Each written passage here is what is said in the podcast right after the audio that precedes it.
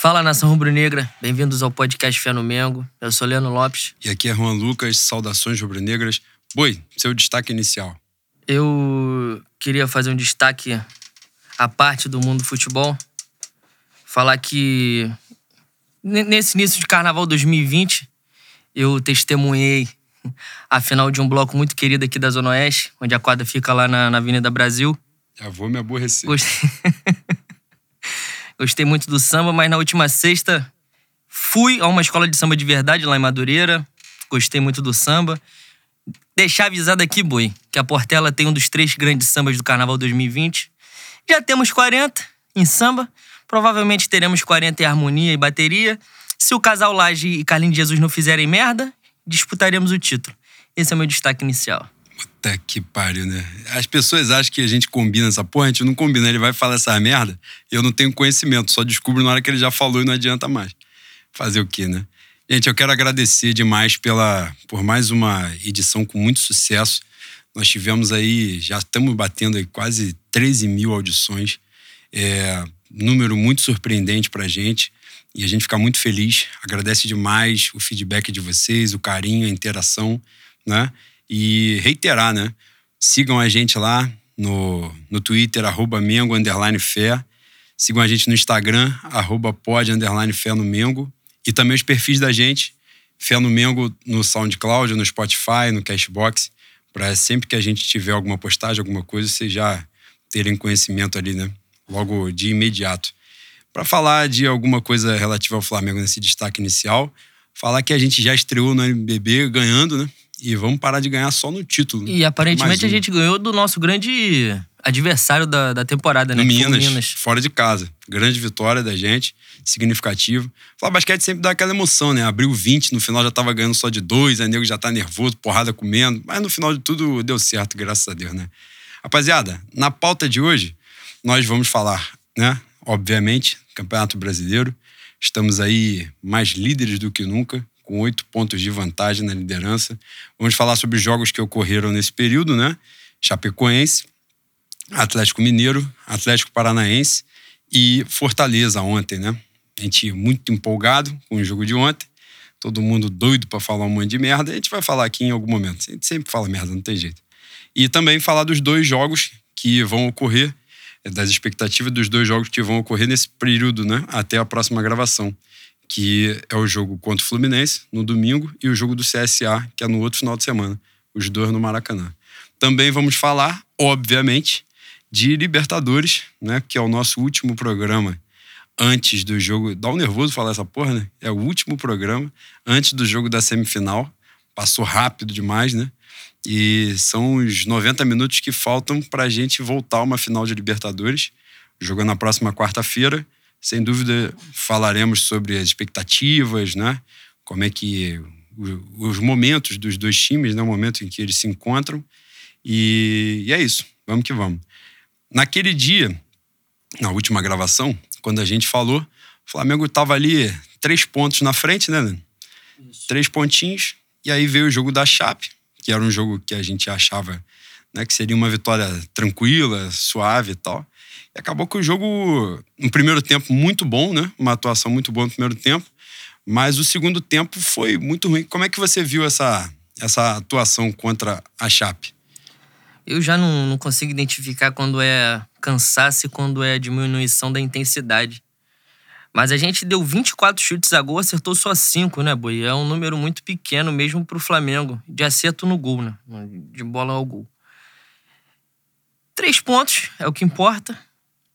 Mas como outras atuações, é, podemos comparar até com essa atuação diante do Fortaleza, mesmo com o time remendado. Atuações abaixo da média do que a gente vem apresentando. Mas o que importa é a vitória, são os três pontos. E eu acho que foi o, a quarta vitória fora de casa, né? A quinta vitória seguida fora de casa. O Flamengo bateu o recorde no último jogo de sete foi, vitórias. Foi a quinta.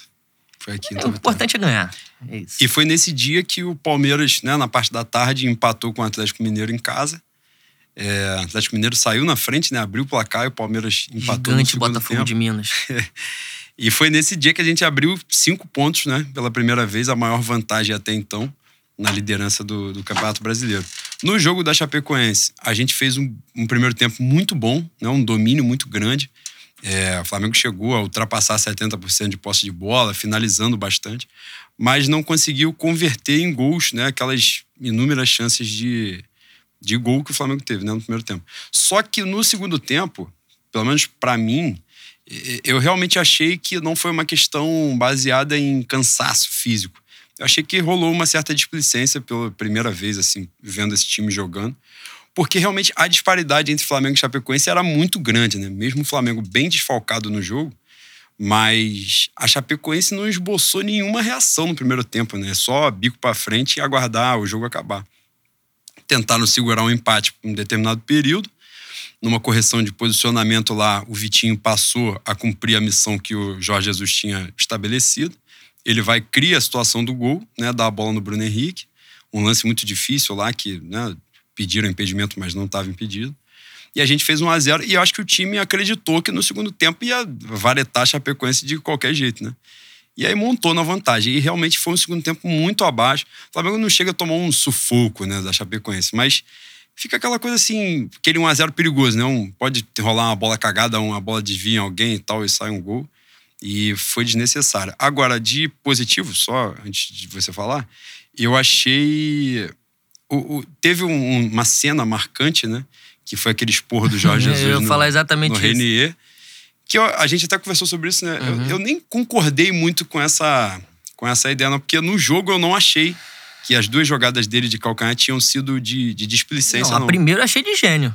A primeira, recurso, se o né? Everton Ribeiro acompanha, era de gênio, porque ele tirou o goleiro e ele tirou o cara que tava tentando fechar, a, tentando cobrir a saída do goleiro, né? Caso a bola passasse. O Everton não acompanhou. A segunda, eu acho que ele já tentou dar uma enfeitada, mas mesmo assim, não, não achei que fosse o caso do, do Jesus cobrar.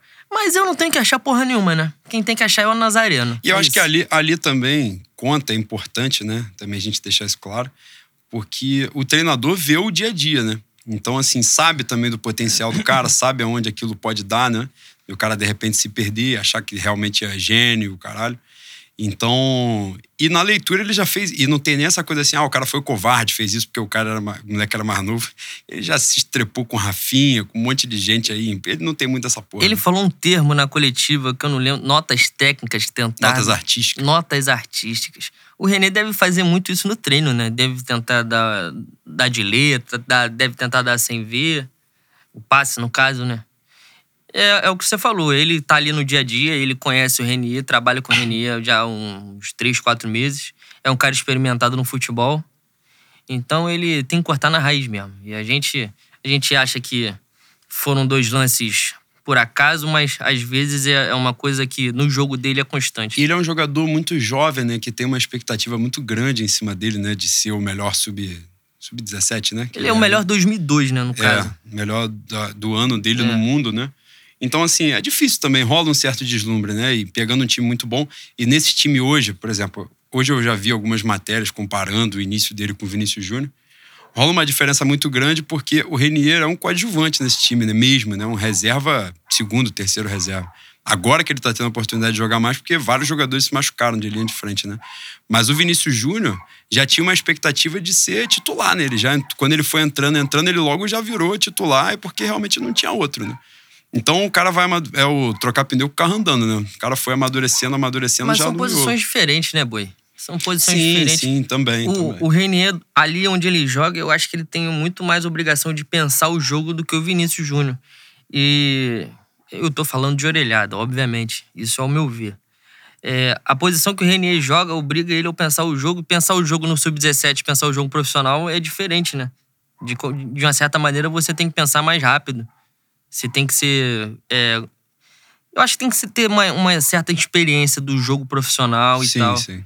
E eu acho que é por, por conta disso que muitas vezes ele some.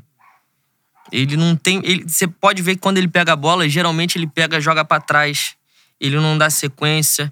Ele ainda não, não tá confiante sim, de, de assumir a jogada o Vinícius Júnior já joga numa posição que ele pode partir para dentro do cara, né? Na verdade, ele muitas vezes tem que fazer isso, é. né? Ah, se conta Exatamente. com isso.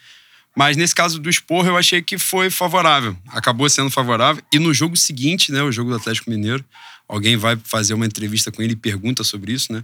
Na verdade, no mesmo dia, alguém entrevista o pai do Renier, né? E o pai elogia a atitude do Jorge Jesus, fala que é isso mesmo e tal.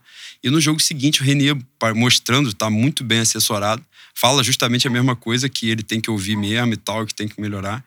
E aí o próximo jogo é o Flamengo Atlético Mineiro, né, no Maracanã. O Renier joga de titular de novo. E foi nítido que o Renier estava um pouco mais, como é que eu vou dizer, mais contido, vamos dizer assim. Né? Ele até sumiu bastante assim em momentos do jogo, né? Mas acaba fazendo um gol, né? O terceiro gol do Flamengo.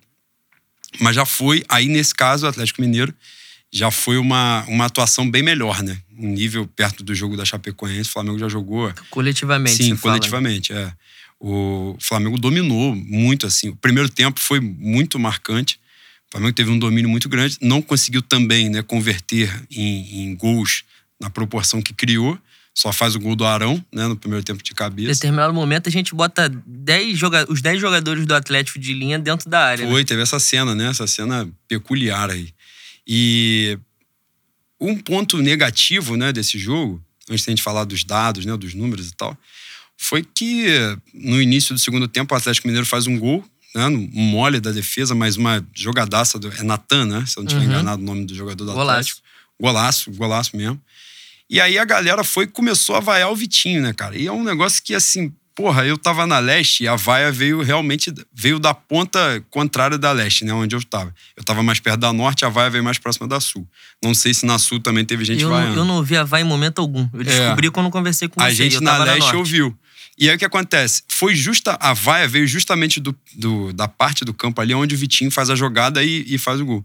Por isso que ele faz o gol e, e não, assim, não comemora. não comemora, né? Ele para ali e fica parado olhando. E aí o que acontece? É, cara, tinham nem 15 minutos de, de segundo tempo. O, o Flamengo tava, tava um a um, né? E naquele dia a gente estava na condição de, se fizesse a vitória, se fizesse o resultado, a gente abriria oito pontos de vantagem, né? Sobre, sobre o Palmeiras. E aí a galera, com 15 minutos do segundo tempo, resolveu vaiar um jogador e um negócio inacreditável a leste se dividiu entre. Assim, na verdade, verdadeira, foi um, nicho pequeno que vaiou, né? Ali. E a imensa maioria começou a xingar quem estava vaiando. E aí, dois minutos depois, o Vitinho faz a jogada e faz o segundo gol. Ótimo para ele, porque ganhou confiança, né? De, e tal. Mas, assim, é um negócio totalmente descabido para mim. Eu, eu, às vezes, fico me perguntando o que as pessoas estão esperando de ir ao Maracanã. Porque a gente já estava cinco pontos na frente. Se ganhasse, abria oito. Flamengo líder, pô, quebrando recorde atrás de recorde nas, nas rodadas. E aí os caras, com 15 minutos do segundo tempo, resolveram vaiar um, um titular do Flamengo. Enfim, tem gente que. Eu, eu sou meio contra essa porra de manual pra torcer, né? Ó, tem que gritar, não tem que gritar, tem que subir na cadeira, não tem, cada um faz aquilo que bem entender. Mas essa porra de vaia no meio do jogo, se você tá vaiando, o time tá tomando uma sacolada de 4, 5, aí você faz o que você quiser, você tá protestando e tal. Mas num caso desse, cara, que tem um monte de jogo ainda para ser jogado, pra gente meter o resultado e tal, enfim, não teve muito cabimento. Mas graças a Deus, logo uns dois minutos depois, o Vitinho fez a jogada e, e guardou. Mas como eu estava falando, a atuação perto do jogo da Chapecoense foi, foi uma atuação coletiva bem melhor, né, Lenin? Bem melhor mesmo. Achei um destaque muito grande ali também, partidaça do Arão, né? Gerson já começou a mostrar um cansaço físico, já tem mostrado, né, nos últimos jogos aí. Mas no geral, coletivamente, o time foi muito bem, né? É uma demonstração importante de que, é, mesmo não, não tendo o padrão técnico que o time titular tem, o, o Jesus consegue dar um padrão tático ao coletivo na hora de repor as peças. E é importante, né, Boi? É importante. É, se a gente fizer uma projeção para 2020, caso o Jesus estenda o, o contrato dele até dezembro para fechar duas temporadas, e, e, isso é uma coisa que eu acho que vai gerar para a gente uma vantagem muito grande. Eu acredito que o Flamengo, a missão do Flamengo na, na janela do final do ano é reforçar o banco, né? Porque é, é nítido que em muitas posições a gente cai, principalmente as laterais. As laterais eu não tenho esperança de da gente contratar um, um reserva para Felipe Luiz e Rafinha que esteja no nível técnico dos dois. Mas se diminuir essa diferença já é um grande avanço. E o padrão tático que o, que o Jesus dá ao Flamengo é, é de encher os olhos. Foi um jogo muito acima do jogo da Chape. E, infelizmente, foi um jogo muito acima desse do, do, do Fortaleza, né? Sim. De ontem. Sim. É, no jogo contra o Atlético Mineiro, porque as pessoas têm uma ideia, a gente finaliza o jogo com 66% de posse de bola, né? 66-34. A gente finalizou 19 vezes contra 5 e no gol 6 a 2 né? Assim, foi um jogo de domínio muito grande. O Wilson, né, que agarrou no dia, né? No, no Atlético Mineiro, fez umas defesaças. Era o terceiro goleiro. O Wilson, que era do Curitiba? É, era é mesmo? Ele, tá, era no... ele o goleiro. Fez uma defesaça. No, no, no, primeiro tempo, ele fez uma, um chute do Rafinha. É base do Flamengo, né? Pegou, é, é. E, enfim, foi uma grande atuação. A gente conseguiu. A verdade, esse jogo do Atlético Mineiro é importante a gente falar, né? Que várias situações dessas antigas, desses folclores de torcida, né? Folclores não de vivência mesmo, estão caindo, né? Que eu num, num cenário na CNTP, né? A gente, ó, se ganhar, a gente vai abrir oito. Era certo que a gente ia entregar o mel, né? Ah, mas a gente já teve No outras oportunidades durante o ano de flamengar, né? Sim, e a gente tá realmente quebrando isso. E o que chamou. Acho que a gente até conversou isso após o jogo. Realmente, a torcida tava muito confiante de que não haveria risco nenhum, né? E, inclusive, quando toma um empate, a torcida continua confiante de que vai ganhar o jogo, né, de qualquer forma. Isso foi muito bacana, né? A única vez que essa corrente foi quebrada foi no jogo do São Paulo, né? Mas a torcida também manteve um comportamento tranquilo, porque o Flamengo estava dominando o jogo e tal. E, por uma infelicidade naquele dia, não marcou, mas foi uma atuação né, do Thiago Volpe muito, muito boa. E quanto ao Atlético Mineiro, ficou muito marcado, né? O Flamengo jogou muito bem, mesmo muito desfalcado também. O jogo do Atlético Mineiro é o primeiro jogo da data FIFA, né? Então a gente já joga sem Rodrigo Caio, joga sem o Gabigol e tal, joga mais desfalcado, fora os desfalques, né, por lesão e tal. E, aliás, contra o, contra o Atlético Mineiro, o, eu gostei do Rodolfo já há algum tempo, né? Ele é um Só bom que- zagueiro, o problema sim, é que ele fica Só dodói, que ele né? agora, perto do Mari, ele, porra, o Mari Ah, parece não. Aldair, né? Que é um negócio, a grosseria, o Rodolfo jogando, pelo amor de Deus, né? A gente vai falar agora do jogo do Atlético Paranaense. O Atlético Paranaense foi sacanagem. O Atlético Paranaense, porra, o Rony entrou pra mostrar pra ele que ele, porra, ele precisa jogar muito protegido, porque se ele for pra dentro, ele é prejuízo total, né? Foi, foi um negócio complicado. Mas o Mari, o Mari contra o Atlético Mineiro. O Mari joga muito, né? Acho que foi uma grande descoberta do Flamengo. Mas contra o Atlético Mineiro, em que é, a linha de defesa né, muito modificada, com o Mari jogando, ficou muito evidente assim a calma, né, a, a- a categoria técnica que ele tem, né? E a Isso faz- consciência tática, né, Boi? Pô, isso faz muita diferença, assim. As inversões de jogo que ele faz a todo momento, né? A- isso possibilita que o Flamengo né, se movimente melhor em campo e tal. Enfim, um grande achado da gente. E aí a gente abriu oito pontos e foi pro final de semana, não é? Em que. O maior pesadelo das nossas vidas enquanto rubro-negro, que é jogar na Arena da Baixada. né? Exatamente, que a gente cansou de falar que se arrumasse um empatezinho tava muito bom.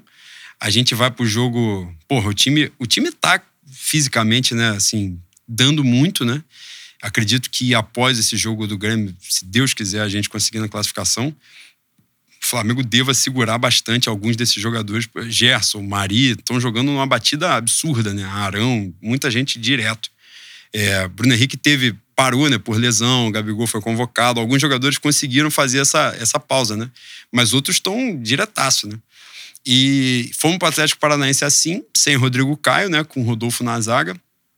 E a gente teve que meter o famigerado Lucas Silva de titular, Que foi bem, dentro da- Que- das condições dele. que teria sido gênio se o filho da puta lá não tivesse feito aquela barbaridade na porra do pênalti lá, né? Que a gente vai falar sobre isso daqui a pouquinho. Mas ganhamos, né, cara? 45 anos depois do Campeonato Brasileiro, o Flamengo vence o Atlético Paranaense na Arena da Baixada. Eu acho que o manto do mistério tá descendo mesmo, hein, Boi? Ah, Se a gente ganhou na Arena da Baixada, meu irmão, é- eu acho que é sintomático. Eu acho que final do ano vamos ser obrigados a acabar com o Domec de Bangu e adjacentes. porque, cara, ganhamos com o João Lucas também, né? Tendo uma atuação fantástica na lateral Entrou direita. bem no segundo tempo. Entrou lembrando muito. Nossa Puta Senhora. que pariu. E ontem ele, ontem ele teve mais uma. mais uma atuação. Não, mas é porque aqueles primeiros minutos de Atlético Paranaense foi um negócio sensacional, né? Ele Não, entrou tu- sem saber o que estava O acontecendo Jesus, naquele o local. Jesus se desesperou e colocou um zagueiro ali pra encostar que consiga, consiga apagar as merdas dele. Meu filho, pelo amor de Deus. Não, mano. aí ele tira o Rodolfo pra botar o Túlio. O Túlio na primeira jogada da varrida no maluco toma amarelo. Cara, eu queria falar do Tuller também. O Tuller só entra em rabunda e geralmente é um cara que ele assume a bronca e. Não, ele é muito bom. Bota no bolso mesmo. Ele é né? muito bom. Eu só acho que ele é Você meio fala que ele é lindo, né? Ah, ele é, É príncipe de maravilhoso. 15 anos, né? Não chega aos pés do meu marido, mas. Pô, mas também não tem como. né? Mas o Túlio é meio descompensado, né? Ele sempre chega no. Essa, ele confunde, às vezes, um pouco força com firmeza com violência. E de vez em quando ele tá, ele tá sempre tomando um amarelinho quando ele joga, né? Não tem jeito. Por um zagueiro isso é complicado, mas assim, a qualidade dele é, porra, nítida, né? E nesse jogo do, do, do Atlético Paranaense, uma coisa que chama atenção, algumas coisas, né? Mas são ligadas. A primeira é que o João Lucas entra porque o Rafinha, né, teve aquele, a lesão lá no, no, no rosto. E entrou, não entrou bem, né, obviamente. Mas o time, ele não entrou bem porque o Rony leu um espaço ali, né, e o Rony tava massacrando em cima dele. Com o Rodolfo muito lento na proteção, né. Então o Rony tava se fazendo nas costas dos dois ali. E aí o Jesus tem a leitura, né, do, no jogo, bota o Pires, né? E tira o Rodolfo, que estava muito lento mesmo, várias jogadas que ele não estava conseguindo realmente acompanhar, antecipar, fazer nada. Entra o Tuller. E aí o Flamengo, depois de uns. O Flamengo, no primeiro tempo, foi muito superior ao Atlético Paranaense, né? Mas no início do segundo tempo, o Atlético Paranaense começou bem forte.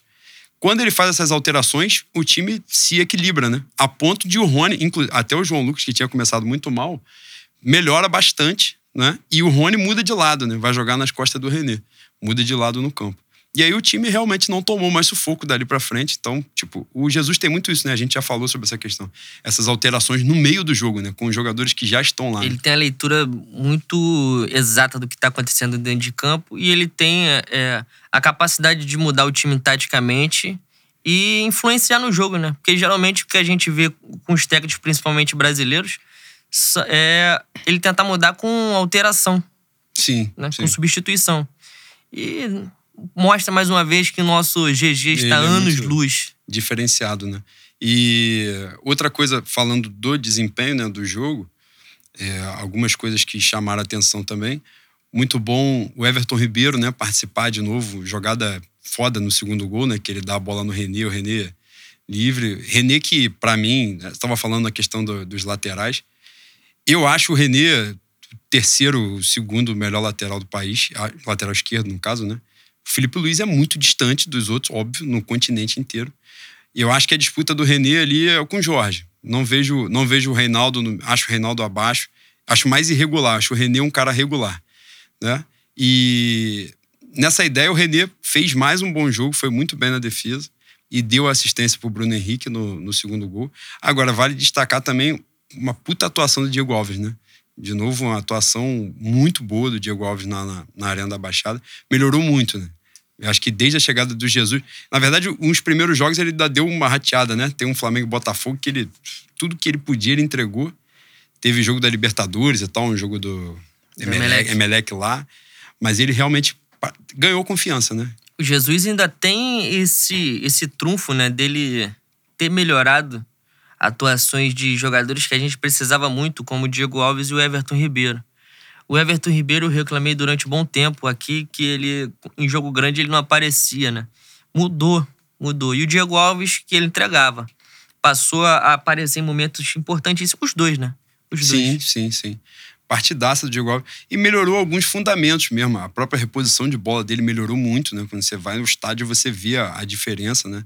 Que você vê que é um treino. Que ele, ele teve um jogo que eu até falei isso aqui no podcast, que ele forçava todas as saídas no Felipe Luiz. E ele acertou todas, mas tipo, ele só dava no Felipe Luiz. Você via que era, era o treino. A jogada era aquela, a saída de jogo, né? Melhorou aquela a saída de gol, né? Que ele demorava Isso, muito. a saída de gol que a gente reclamava muito, perguntando se ele estava enraizado. É, exatamente. E melhorou muito nisso daí. Ele, o reflexo né, dele no, no gol, ele, ele sempre foi um, um bom goleiro. Mas esses funda- normalmente nesses jogos que ele entregava era justamente isso, esses fundamentos que ele estava pecando, né? Esse jogo do Emelec, por exemplo, ele sai errado do gol duas vezes. Tem um jogo da Libertadores também, que é o da LDU, né? Lá, mas ainda estava com o Abel. Ele erra também duas saídas de gol no, no jogo, são os dois gols que o Flamengo toma. Contra o Botafogo, ele toma um gol de cabeça que ele sai errado no escanteio. Então, tipo, melhorou o fundamento, não é só uma, uma questão de confiança, né? Ele melhorou o fundamento e depois ele foi ganhando confiança, e aí, obviamente, né? E ontem, contra o Fortaleza, ele acertou o canto do pênalti, né? Ele quase que pegou, porque o maluco E bateu não, ele demais. pega uma falta que, um, que o cara bateu também, que, pô, não é qualquer goleiro que pegaria aquela sim, bola ali, não. Sim, sim. E pra gente finalizar o jogo jogo do Atlético Paranaense, teve aquela, aquele absurdo, né, daquele VAR, da revelação dos áudios lá. A gente evita pra caceta de falar essas coisas, mas foi escandaloso, né? Porque não foi só a questão do pênalti, que foi um absurdo, né? Porque é, os comentaristas de arbitragem falando, tinha alguns falando de uma suposta câmera que não existiu em lugar nenhum, porque essa imagem não apareceu até agora. Não, se, se você pegar o replay, a reprise da Globo, você vai ver a imagem que a gente estava vendo. Sim. Não, que era a mesma que a gente viu. Exato. E aí o cara ainda fala se tem a câmera de trás, mas a câmera de trás é justamente aquela que, que mostra o, a questão do, do pênalti mesmo, né? Como é feito assim, a alavanca que o jogador faz no, no Lucas Silva, né? E e aí depois tem aqueles dois cartões, né? Marutíssimos, né? Pra tirar o Everton Ribeiro e o, e o Bruno Henrique. Eu, eu sou muito contrário a essa ideia de falar de arbitragem como má intenção, porque eu acho que os caras são muito fracos mesmo, os caras são muito ruins. Só que nesse jogo, cara, parecia de fato um padrão. E não satisfeito com essa merda toda, porque ele só deu um amarelo pros caras que estavam pendurados, em lance que obviamente os caras não mereceram, teve um fatídico lance lá do Rony, né? Porque o Rony tava pendurado para jogar o próximo jogo. O Rony toma amarelo, ele não bota o nome, o, cartão na súmula e o Rony não ficou suspenso, vai jogar o próximo jogo. Foi muito estranho, cara, a atuação daquele dia ali. Tem um amarelo pro Vitinho também, que o, aquele cara que jogou no Vasco, acho que é o Wellington o nome dele. O Wellington, isso. O Wellington dá um, dá uma porrada um nele. coice no, no Vitinho e quem toma o cartão é o Vitinho. Ah, cara, é, foi o que eu falei. Eu, eu não, não gosto de. E você falou também aqui agora. Eu não gosto de sugerir que esses caras são corruptos. Porque a arbitragem brasileira realmente é, é desgraçada de ruim. Mas esse jogo contra o Atlético Paranaense, depois de uma tentativa de controle por parte da, dos dirigentes paulistas, né? Do Gagliotti e do presidente do Santos. É, é, complicado, né, Boi? É complicado. A gente ouve dentro da cabine do Val o cara falando que não pode deixar isso acontecer. Eu não sei se o contexto foi outro. Eu ouvi uma vez só, porque isso me irrita, isso me deixa mal. Eu, eu começo a, a ficar transtornado, então eu não gosto de ter muito contato com essa porra, não. Mas o cara falar que para ser pênalti, o Lucas Silva tinha que jogar a perna para trás e, e é o que acontece. E o movimento acontece. O movimento é esse. É complicado, né? É difícil. É difícil falar sem, sem se irritar sobre isso aí. Graças a Deus nós ganhamos. Ganhamos de pouco, que era pra ser 3 a 0 né? Sim, era justo. É... E aí acaba a data FIFA, né? E a gente saiu da famigerada data FIFA com 100% de aproveitamento né? Sobrevivemos a ela e eram jogos difíceis, né? A gente vinha falando que o início da tabela de turno e do retorno do Palmeiras era mais tranquilo e eles acreditaram que era, e de fato todo mundo acreditou que era o período para encurtar essa distância, né? Ou eles igualarem. Mas o que aconteceu foi que a distância foi só crescendo, né? E aí os jogadores voltam para ter o jogo do Fortaleza, o, o clima de pré-jogo do Fortaleza já teve uma questão muito forte que foi a questão do Renier, né?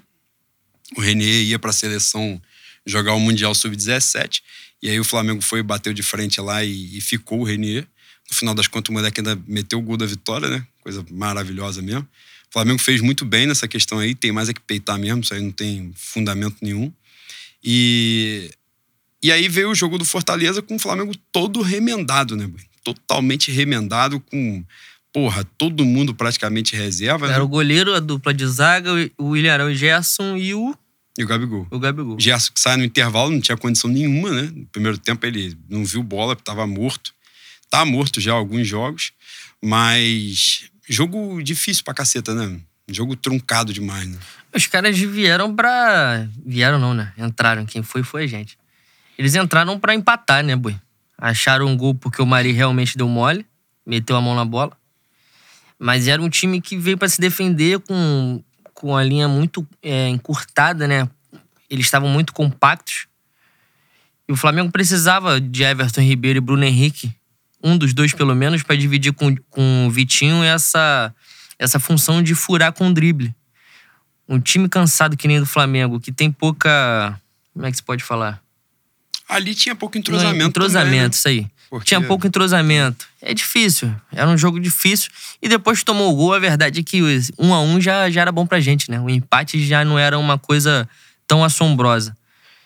É, metemos o, o, gol de empate num, num pênalti. Eu sou muito contra esse tipo de pênalti. Eu acho que é ficar caçando pênalti. Mas é a regra, tem que ser aplicada. Metemos um a um. E o Renier mete o gol da virada num, num lateral que é treinado, né? Porque a gente ganha do Ceará num lateral É, bem parecido. assim. Mas, porra, ele tava fazendo a partida e eu, eu na casa da Lica reclamando pra caceta, falando: caralho, esse moleque é menos um dentro de campo hoje. Ele, quando pega na bola, ele joga pra trás, ele não toma atitude. E ele tem muita estrela, mano. Isso é importantíssimo, ele tem muita estrela, cara. Ele guarda, a bola sobra pra ele, ele guarda e a gente vence um jogo que não era pra vencer. Essa é a verdade. Jogamos mal, muito por conta das circunstâncias, né? De, de ter muito reserva, dos, dos titulares estarem cansados. Mas um time campeão se faz nessas circunstâncias, nesses momentos também.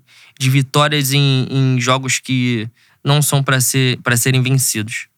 É, na, na verdade, na CNTP era um jogo até que a gente venceria, né? Só que as circunstâncias, como você falou, né, mudaram tudo, né? Que aí o Flamengo, já numa sequência desgastante, é, com lesões, com suspensões e tal, vai jogar, joga o segundo tempo com três titulares, quatro titulares, né? Mais o goleiro. Mas E eram, eram cinco titulares no início, sendo que Rodrigo Caio e Gabigol vieram da Singapura, Sim, né? é. Tinham vindo de, de um voo muito longo. Então, assim, realmente as condições que se apresentaram para o jogo mostraram que. Fora também o fato de já ter aberto oito pontos de vantagem, né? Então, tipo, tinha um lastro para se alguma coisa acontecesse, a gente não, vê, não fazer os três pontos. Mas é isso, né, cara? Um time campeão se faz assim, né? Não, nem sempre vai jogar. A gente também ficou um pouco mal acostumado, né? De não só ganhar os jogos, tipo, dominar, né? Mas não tem condição de dar show, né? Sim, não, Todas as rodadas, não é, tem. não tem como. E ainda assim, o Flamengo teve 70% de posse de bola, termina o jogo com 70% de posse de bola, finaliza o dobro do Fortaleza e tal. Mas faz a vitória. E, e uma vitória muito importante, porque é, alguns jogadores precisavam né, ganhar um pouco mais de confiança. Achei mais uma boa partida do Pires. Achei que o Pires ontem entrou muito bem de novo, foi importante. É, René jogou bem na, na lateral. Vitinho, achei que no primeiro fez um primeiro tempo melhor do que o segundo, no segundo já apareceu menos. Mas mesmo assim, o Vitinho tem um diferencial. É, no dia do Flamengo Atlético Mineiro, eu vi o jogo com o Tel, né? E a gente estava falando muito sobre isso. O Vitinho, ele, tem, para mim, assim, dois diferenciais, assim, que são muito importantes dele. Primeiro é um contra um. Para mim, ele é um dos melhores do Brasil no um contra um. Se ele for para dentro, a facilidade que ele tem para jogar tanto para direita como para esquerda né, é, é diferenciada mesmo. E acho que ele explora pouco isso, porque justamente ele tem um defeito que é aquela coisa de perder a bola, ele desanima porque ele perdeu a bola, ele, ele desliga. E, mas ele é muito bom nisso. E a outra virtude que ele tem, que é muito nítida, é a batida na bola, né? Então, você vê que todo escanteio que ele bate, nunca é um escanteio aculhão. Tipo, ele dá uma porrada pra qualquer lugar. Um escanteio como o Diego batia, né? Joga de qualquer jeito pra dentro da área. O escanteio dele sempre é direcionado mesmo em alguém e vai chegar em alguém, vai gerar um perigo. Na sequência que sai o, o pênalti, né? O pênalti marcado a cabeçada na mão. Ele bate um escanteio que quase gera um pênalti, né? Que rola uma reclamação de pênalti lá no primeiro lance. E aí ele vai e bate um outro escanteio. E aí nesse outro a bola vai no Rodrigo Caio de novo. Ele acerta o Rodrigo Caio de novo que cabeceia em cima do cara. E ele vai fazendo várias jogadas assim. Falta no escanteio no primeiro tempo, ele cria várias. Tem uma, uma cabeçada, acho que é do Mari no primeiro tempo, perde o gol, um escanteio dele. Isso é muito importante, né? Agora, quem não foi tão bem foi o João Lucas, né? Eu acho, eu acho que o João Lucas já entrou naquela fase assim. É um moleque, né? ele tem 21 anos, se eu não estiver enganado. Ele começou no Bangu, né? Sim, fez uma partidaça contra o Ceará aquela vez, quando ele entrou naquela rabuda, ele foi muito bem. Contra o Atlético Paranaense, parecia, era nítido que ele entrou muito nervoso, né? Nervoso, e aí começou tudo a dar errado e tal. Mas aí, com essa, aquilo que a gente falou, a entrada do Pires e tal, do Tuller, o time rearrumou e ele melhorou no jogo, melhorou mesmo. Não é mais que a bola não estava chegando lá, ele melhorou. Posicionamento, tudo direitinho. Só que ontem ele realmente não estava fazendo um bom jogo de novo, não fez um bom jogo de novo. Ele só sai no finalzinho, né, para entrar o Rodinei e tal. Mas teve um lance, né, que ele poderia ter tomado o segundo cartão amarelo. Na verdade, ali o erro é o primeiro amarelo, né? Que É, o foi primeiro ridículo. foi inexistente, absurdo. E o segundo, quando ele tinha que tomar o amarelo mesmo, o juiz tinha feito merda antes, compensou, Compensou. né? Mas, de qualquer forma, a vitória é importantíssima, né? Porque o Palmeiras ganhou um jogo nos acréscimos ontem. A gente estava perto de abrir 10 pontos de vantagem. Mas uma vitória importantíssima para a galera que estava lá, né? 14 mil e blau torcedores no, no Castelão. Da presenciar aquela porra daquele mosaico patético, aquela merda.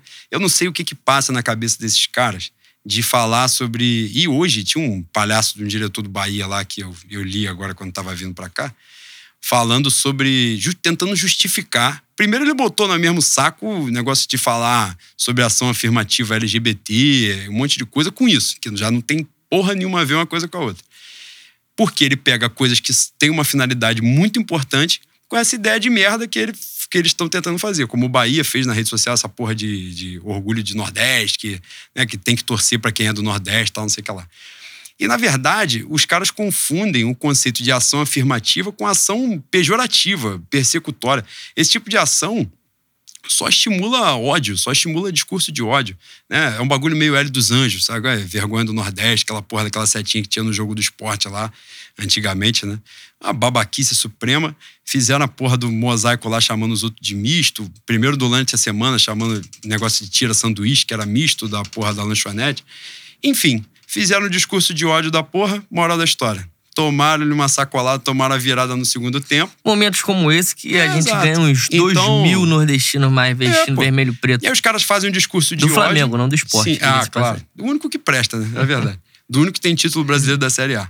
E aí, nesse caso, é, os caras fazem esse tipo de campanha com um time que tá brigando para não cair e outro time que é líder. Aí o Flamengo vai jogar no, no Ceará. Qual é a, o que aconteceu? Jorge Jesus mandou abrir o treino para os caras irem para o estádio ver. Os caras tiram foto com as crianças todas. Jorge Jesus ontem tirou foto com criança vestida de Fortaleza, de Ceará, de uma porrada de coisa. E aí, quem é que vai ganhar torcedor na bola dividida? O cara que vai pregar que o lado de lá é o inimigo e tal, ou o outro cara que vai pregar mesmo, amor, vai abrir o espaço falar, pô, vem cá e me abraça, sendo que esse cara que tá pregando o amor é o cara que tá ganhando. Então, ou seja, cara, é uma, uma atitude de merda, né? Imbecil e tiveram o que mereceram, né? Essa é a verdade. Parabéns aos 14 mil e pouco, que mais uma vez é o trem pagador do Brasil, né? 14 mil torcedores visitantes foram responsáveis por 67% da renda total do estádio ontem. Porque eles falam essa porra de time misto, né? Torcida mista, que o cara não pode fazer isso, não pode fazer aquilo, mas quando o Flamengo vai jogar na casa deles, ele remete ingresso a 200 conto. Por quê? Porque os, os caras que eles chamam de simpatizantes vão lá e vão tirar os 200 conto e vão pagar e vão lotar a porra do, do setor. Então, para qualquer coisa, nessa ideia de misto, fomos lá no Castelão de novo, mais uma sacolada. E se marcar outro jogo no Nordeste, a gente vai lá Campeão e vai da Copa do Nordeste, né? 2000, é, 2019. Então, o problema é deles. Se quiser continuar nessa, nessa tática aí, nessa abordagem maravilhosa, que a nossa torcida vai crescer cada vez mais. Ainda mais esse ano que vamos ser campeões brasileiros mesmo. Então, a galera tem mais aqui que festejar. Então, parabéns a todo mundo que foi lá que teve que aturar esse monte de conversa fiada. E no final das contas, ainda ficou mais uma hora no estádio cantando no ouvido dos malucos lá. E deve ter saído bêbado, né? Tomara que tenham saído, porque é o mínimo que eu faria. E dito tudo isto, Lenin, vamos falar que nós estamos a 90 minutos de chegar à tão sonhada final da Libertadores na América. Como é que tá o coração? É complicado, né, boi? Complicado demais eu tenho visto muito muito vídeo de gremista pra ver se me dá uma acalmada. Minha, minha maneira de me acalmar é, met, é meter a cabeça logo nessa, nessa semifinal aí. E os caras, depois da derrota de ontem, o Gaúcho é um negócio meio, meio problemático. Os, os caras meteram o time titular para jogar contra o Bahia dentro da arena, perderam. E você acredita que tinha Gaúcho dizendo que a derrota de ontem comprovava que o Grêmio tava com muito focado pra semifinal de quarta-feira? Isso é maluco, né? Mas, Bui, eu já falei tudo que eu tinha para falar no, no, último podcast. É, eu acho que é o, é o maior jogo da minha vida no Maracanã, respeitando 2009, respeitando 2013, mas é uma coisa que eu jamais pensei que eu fosse viver tão cedo. Espero que venha com a vitória, e se puder vir com a vitória, uma vitória sem grandes emoções, né? Vitória significativa. Porque já é um jogo, já é um jogo com muita tensão. Se deixar para confirmar a vitória aos 40 do segundo tempo, vai ter gente desmaiando. E a chance de eu ser um deles é grande. A gente desmaiando de vai ter gente morrendo, né? É, Desmaiar, a pessoa acorda depois. Né? Eu fico pensando, eu fico pensando na descida do estádio se o Flamengo confirmar a vaga, boi. Cara, eu acho que vai ser um, um misto, né, de misto por Fortaleza. Nem tinha pensado nisso, mas vou oferecer o Fortaleza mais uma vez. É, eu tava no jogo do Hexa, né? Flamengo Grêmio. Você foi também, né? 2009. Quando acabou o jogo, era, era um misto de sentimentos assim. Uma galera tava comemorando muito e a outra galera tava sentada chorando só. E gente incrédula olhando pro gramado, 10 minutos ali refletindo e tal. Eu acho que vai ser um, um misto de sensação nesse Então, sentido. eu faço as duas coisas ao mesmo tempo. Porque quem tiver É. transtornado de bêbado, numa hora dela, já tá sem camisa, que os caras têm aquela mania de jogar aquela cerveja de 8 reais pro alto, aí nego vai fazer essas Oito porra, não, vai- dez. Fanta, nego é rico, né? Só o Flamengo tá, tá pujante demais. Pelo amor de Deus. E aí, nesse sentido, vai ter uma galera como eu, né? Que na- do meu lar, provavelmente estarei sentado na cama olhando pra televisão e. Caralho, incrédulo, né? Esperando. Você vai estar do seu lado porque você não é sócio proprietário, né?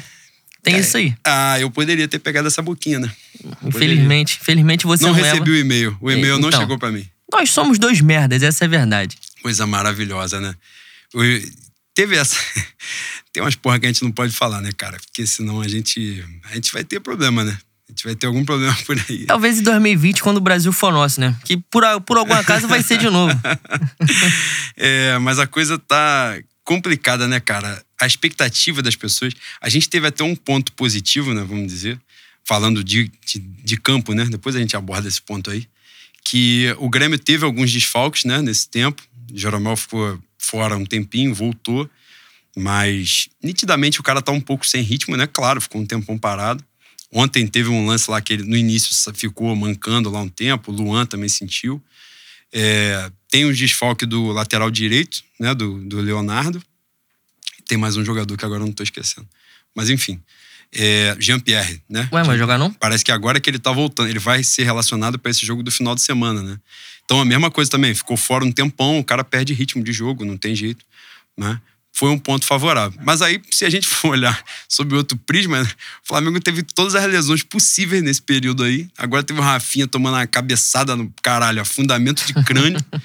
o Felipe Luiz teve uma questão muscular, o Arrascaeta também, a ponto de não ter viajado nem pra seleção. No final das contas, acabou sendo até bom, né? Tipo, não viajou, foi menos um desgaste, ficou aqui se cuidando.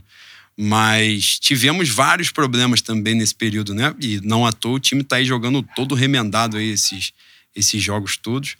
Mas esse lance do, do jogo de ontem do Grêmio foi curioso por causa disso, né? Porque os caras, eu tinha ouvido mais cedo que eles tinham falado, ah, vamos botar o time titular hoje, né? Pra botar o time reserva pra descansar no final de semana. O time reserva pra jogar e o titular pra descansar no final de semana.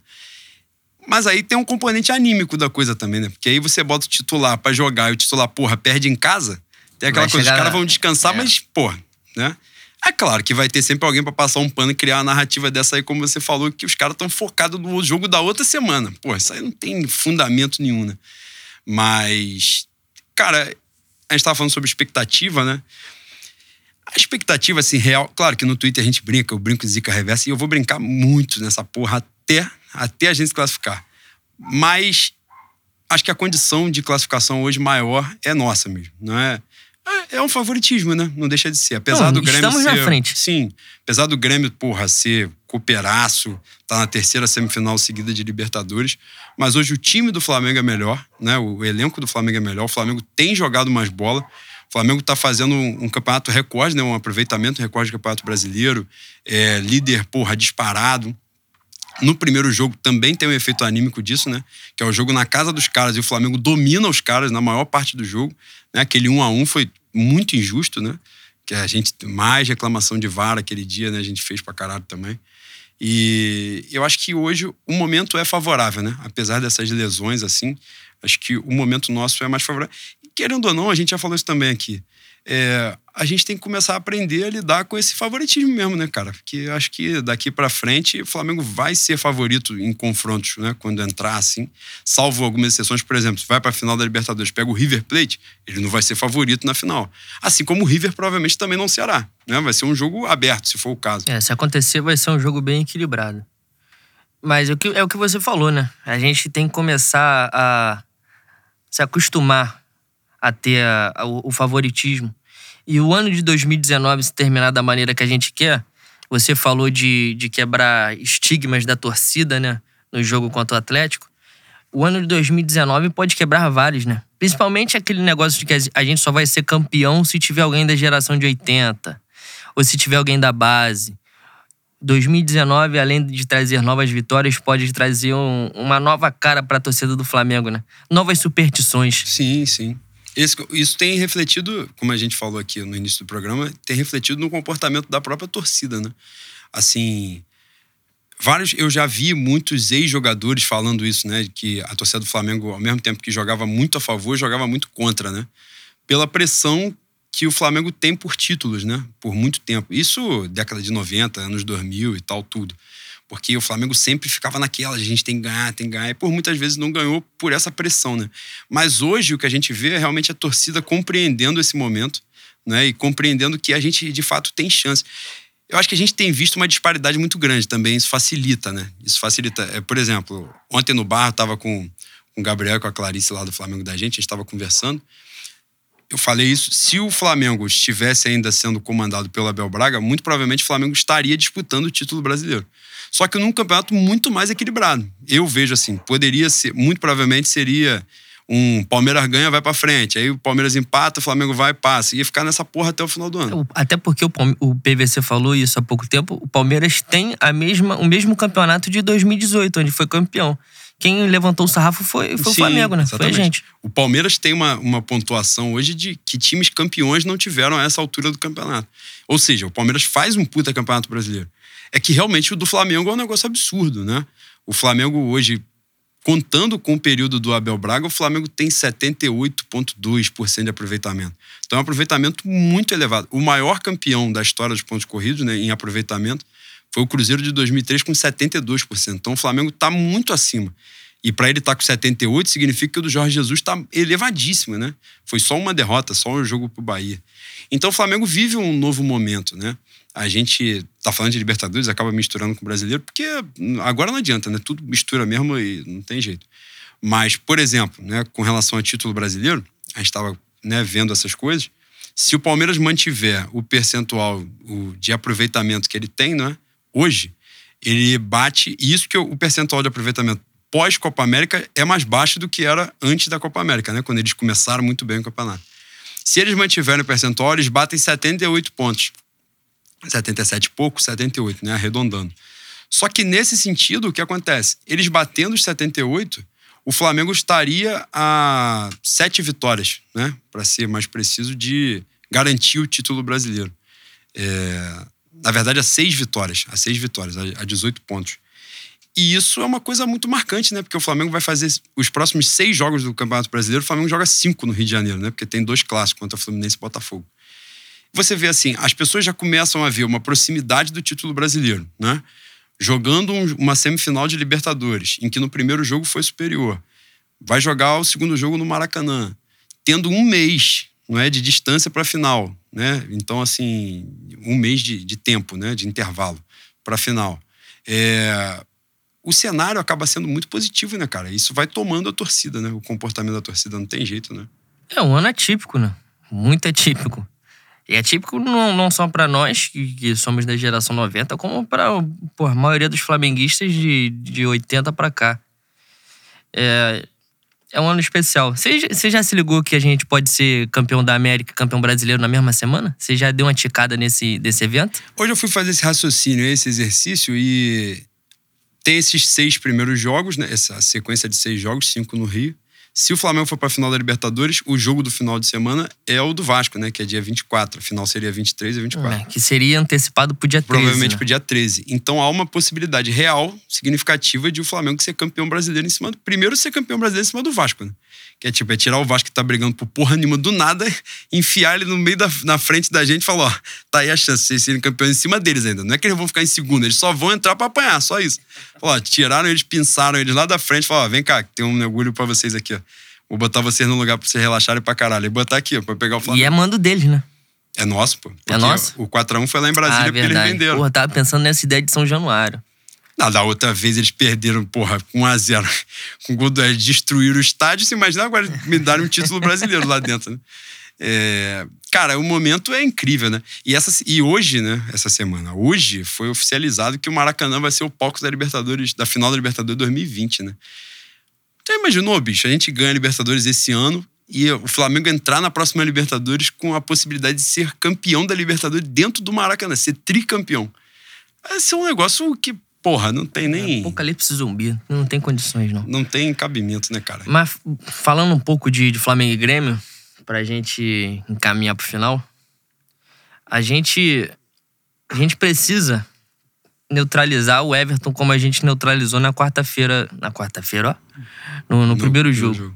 Partidaça do Rafinha, inclusive, aquele dia, né? Isso. Eu acho que, como eu falei pro primeiro jogo, o jogo do Grêmio passa por ele, né? Embora a gente tenha tomado gol na, na sacanagem deles de não terem jogado a bola para fora, Pitana podia ter parado o jogo também, né? Sim. Mas é. foi só mais uma merda que ele fez naquele jogo. É, e eu acho que também, além do Everton, eu acho que é um jogo muito de meio campo, né? Então, se a gente puder dar uma descansada no Arão e no, e no Gerson, no Fla-Flu de domingo, porque para mim o Flamengo decide o, o jogo ali. O Gerson principalmente, né? Isso. O Arão acho que tem até um físico mais privilegiado, mas o Gerson sentiu já. E espero, jogos, espero que o Maicon jogue, né? É muito lento, né? É, porque a nossa cama provavelmente vai ser ele, se ele jogar. Eu acho que a gente falou sobre isso, né? O, o Everton, pra mim, é o cara mais decisivo do Brasil hoje. O jogador mais decisivo. Você fala, você fala do Vitinho ser muito bom num contra um, mas o Everton tá muito na frente. Não, né? é o melhor, né? Só que a grande diferença hoje é que o Everton é o cara mais decisivo do Brasil e os cinco abaixo dele são do Flamengo, né? Então, assim, esse é o diferencial, né? Porque pro jogo do Grêmio, por exemplo, o Rafinha fez uma. O Rafinha, ele é mais discreto. Curiosamente, ele é mais discreto que o Felipe Luiz, né? Porque eu achava o Felipe Luiz um dos caras mais discretos que tem, mas o Rafinha é bem mais no jogo. Mas a diferença que o Rafinha faz quando ele não está, né? É um negócio absurdo, assim, a leitura de jogo. É, ma- mas é absurda Por exemplo, o- só concluindo, o Rony cresceu muito quando ele saiu, né? Contra o Grêmio, não é que o Everton jogou mal, né? O Everton não jogou mal. O Rafinha leu as jogadas sempre, antecipava toda hora do Everton, justamente não deixava o cara dominar a bola e virar de frente e ir pra dentro, porque é justamente a jogada do cara. E o Rafinha é muito diferenciado nisso, né? Todo jogo que ele, ele joga, o- ele mata, ele lê muito bem esse espaço defensivo, né? E sabe subir pro ataque, é claro, mas essa leitura defensiva dele é fundamental nos jogos do Flamengo. Quando ele não joga, isso fica muito evidente. É, é o que eu tava falando. Fica evidente porque o, o lastro entre ele e o, e o reserva é muito grande. O que não acontece tanto na lateral esquerda. É óbvio que tem uma queda Sim, de, claro, de- claro. uma queda técnica quando entra o René no lugar do Felipe Luiz. Mas é muito menor do que quando o Rafinha sai e entra Rodinei ou João Lucas. Até num jogo que ele entrou, ele entrou no segundo tempo e entrou mal, né? Que foi o jogo do São Paulo. Ele mesmo entrando mal, o Flamengo já melhorou muito, né? Com a entrada dele. Porque começa a leitura do espaço, o adversário começa a jogar menos, né? Cada vez menos e tal. Mas é, é um jogo que eu espero que joguem, joguem todos eles, né? Rafinha, Felipe Luiz, Arrascaeta, esses caras que estão fora. Arrascaeta principalmente, porque Rafinha e Felipe Luiz eu tenho quase certeza que vão jogar. Mas se o Arrascaeta jogar, se o Arrascaeta entrar de titular, eu acho que a, chance da gente matar o jogo no primeiro tempo é grande. Talvez seja uma certa soberba pelo, pelo é, que a gente viveu lá em Porto Alegre, né? Eu não sei se o Grêmio vai, vai ser tão dominado quanto foi no primeiro jogo. O Renato Gaúcho deve aprontar alguma coisa. Mas estamos na frente e a gente vai. A gente não sei se a gente vai, né? Não sei o que Jesus vai fazer. Geralmente ele não, não se modifica, não modifica o estilo do Flamengo jogar. Mas eles que têm que nos atacar, né? A gente tá na frente. E eu acho que o Jesus pode usar isso ao nosso favor. É, agora, pra finalizar mesmo, o que eu vejo assim, a aposta do Flamengo é toda no Campeonato Brasileiro, né? De ser campeão mesmo, de garantir esse título. Só que ao mesmo tempo agora a gente tá a 90 minutos da final, né? Então é um caminho natural que nesse, por exemplo, se a gente tivesse nas oitavas de final, o time poderia até poupar na Libertadores pra jogar no Brasileiro, pra falar, ó, esse ano vamos garantir o título brasileiro e depois a gente aposta mais na Libertadores. Só que nesse caso já falta muito pouco, né? Então, assim, a tendência, o caminho natural é justamente como a gente ainda abriu essa vantagem no Campeonato Brasileiro, né? Provavelmente segurar alguns jogadores contra o Fluminense no, no final de semana para que, pra que se, esses jogadores se recuperem para jogar inteiros, né? Na, na, na Que não vai acontecer, né? Isso aí é o que seria ideal, mas ele já deixou claro que É, não vai fazer essa Eu acho que porra. alguns jogadores já sentiram mesmo o desgaste. Acho que o Mari, por mais que. É que o Mari compensa numa técnica muito diferenciada para um zagueiro, né? Mas já tá numa sequência muito forte. Acho que o Mari e o Gerson hoje são os jogadores que tinham que não jogar no final de semana para poder estar bem pro, pro, pro meio de semana. Eu acho que o Arão tem uma condição física muito privilegiada. Então ele é um cara que ele jogando, ele pode, na boa, tranquilo, fazer uma boa partida. É, o Gerson e o Mari, eu acho que já estão sentindo um pouco mais. O Gerson tá nítido, assim. O Gerson, pra mim, tem uns três jogos aí que ele já tá bem abaixo. Não, contra o Atlético Mineiro, desses jogos todos, o jogo que ele destoou foi o Atlético Mineiro, que ele foi bem, né? Destoou no sentido é, curioso positivo, né? Porque nos outros jogos ele foi mal. Chape ele não jogou bem, é, Atlético Paranaense ele não jogou bem. E esse jogo do. E esse jogo agora do Fortaleza, que ele ficou só 45 minutos. Né?